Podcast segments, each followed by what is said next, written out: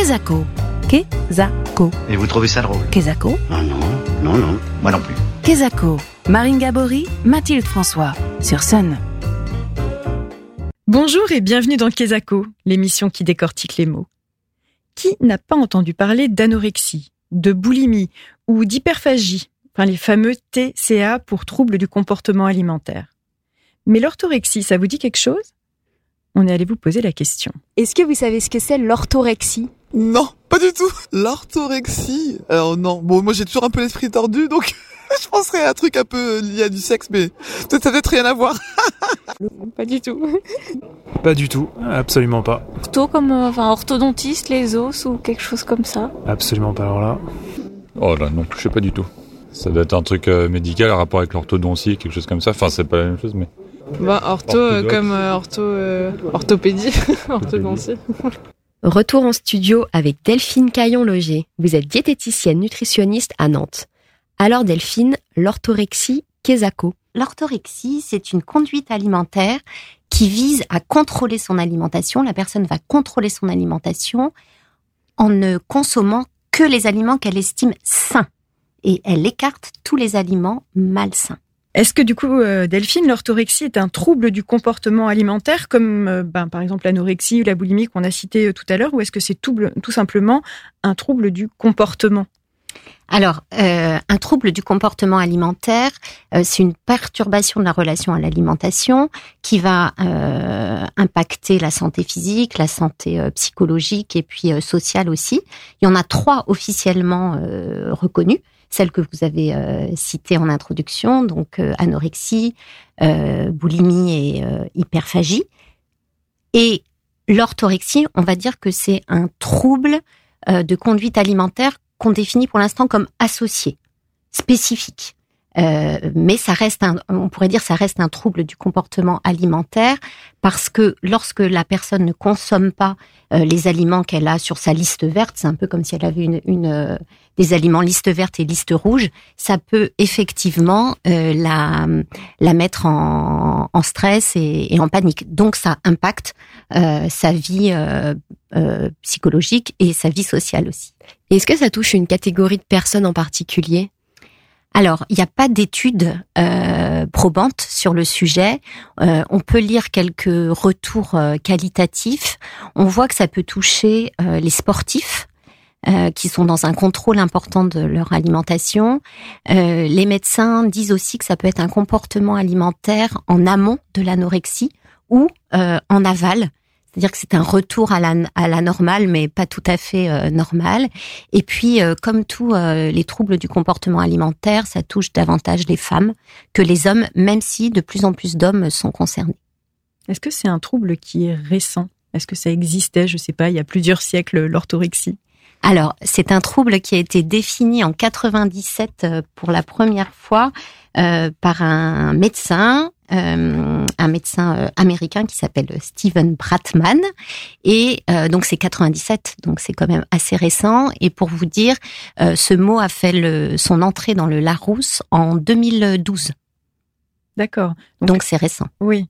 Sa définition, en tout cas, son identification est récente. Ça ne veut pas dire pour autant que euh, auparavant on n'avait pas déjà des troubles de ce type-là. Voilà, mais en tout cas, on l'a nommé, on l'a conceptualisé que euh, assez récemment. Et qu'est-ce que ça vient révéler selon vous de notre rapport à la santé et au corps plus globalement? Ça vient révéler une volonté de contrôle euh, du corps, de contrôle par l'alimentation, euh, pour correspondre ben, aux normes, aux injonctions sociales, aux modes aussi. Euh, alors c'est vrai que l'alimentation va jouer un rôle important sur notre santé, sur notre bien-être. Euh, moi je dis toujours notre notre corps nous c'est comme une voiture et notre seul euh, carburant c'est notre alimentation. Donc euh, si on met le bon, bah, ça joue sur notre vitalité, notre sommeil, notre stress et notre santé à plus à plus long terme. Euh, mais en aucun cas ça ne sert à transformer notre corps. Et ça, c'est ce qu'on veut nous faire croire.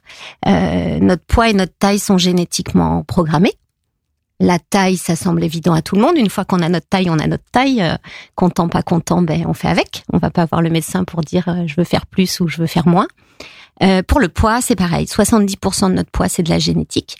Le reste, c'est notre sommeil, le stress, une pathologie, des traitements, des médicaments, notre environnement, notre notre mode de vie, notre activité et notre alimentation.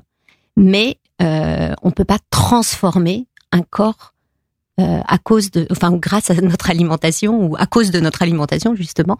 Euh, ça, c'est ce que veut nous faire croire la diététique de magazine.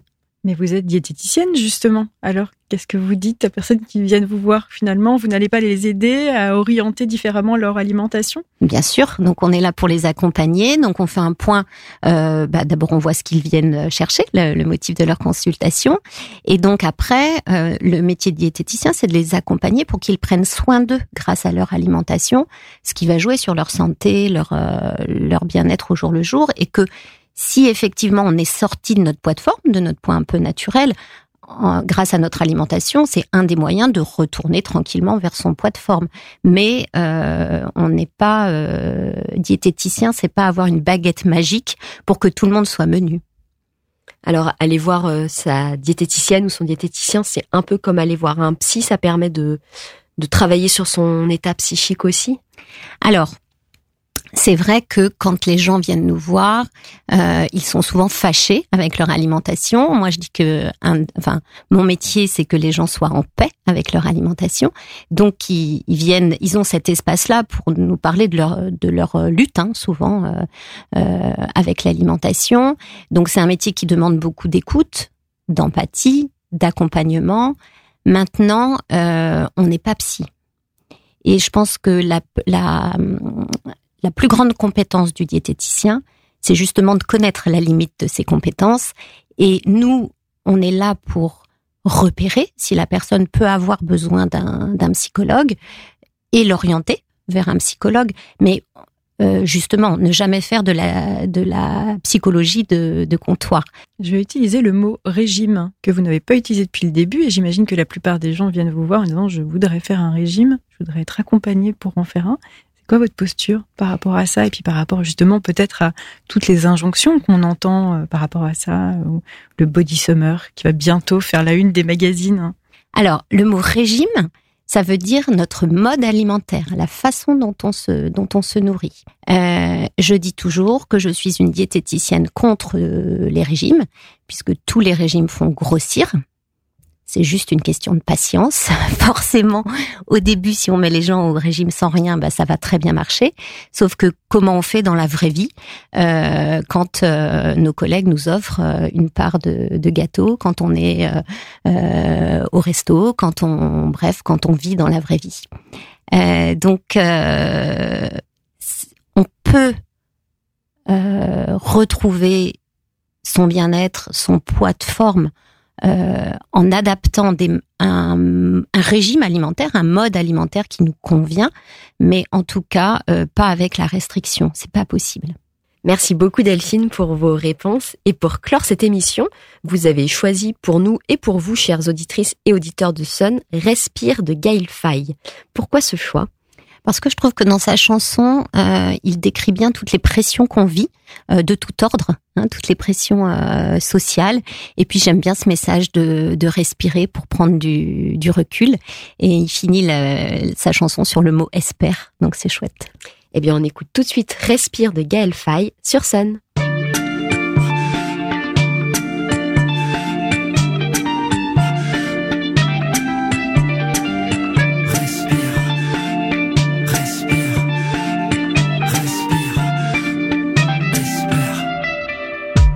Encore l'insomnie, sonnerie du matin.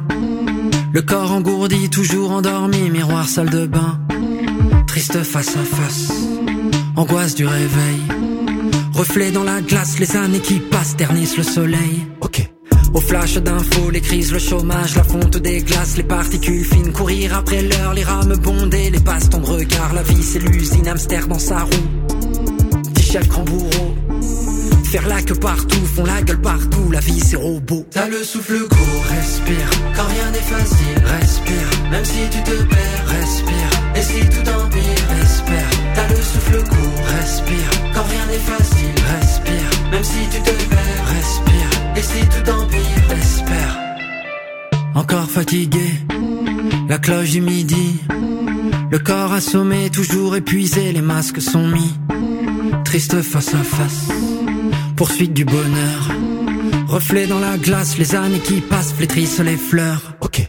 Les écrans, le bruit, l'argent, les crédits, les phrases assassines, les cons, les cancers, le temps qui s'écoule, le vide qui se fait, le silence épais, la vie c'est la guerre tournée dans le tambour.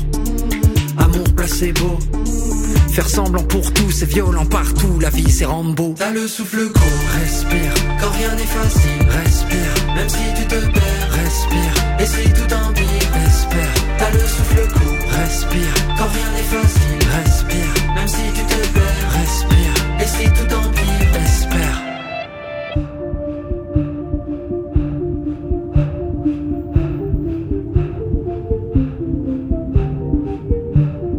Les yeux ouverts ne trouvent pas le sommeil, dans le lit tournent tout le temps.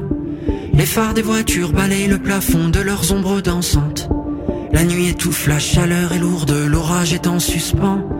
Où sont les rêves, où sont nos rêves d'enfants? S'échapper, déserter les rangs, s'évader des tapis roulants. Chercher le silence et l'errance, raccrocher, trouver sa cadence. Se foutre des codes, des routines étroites.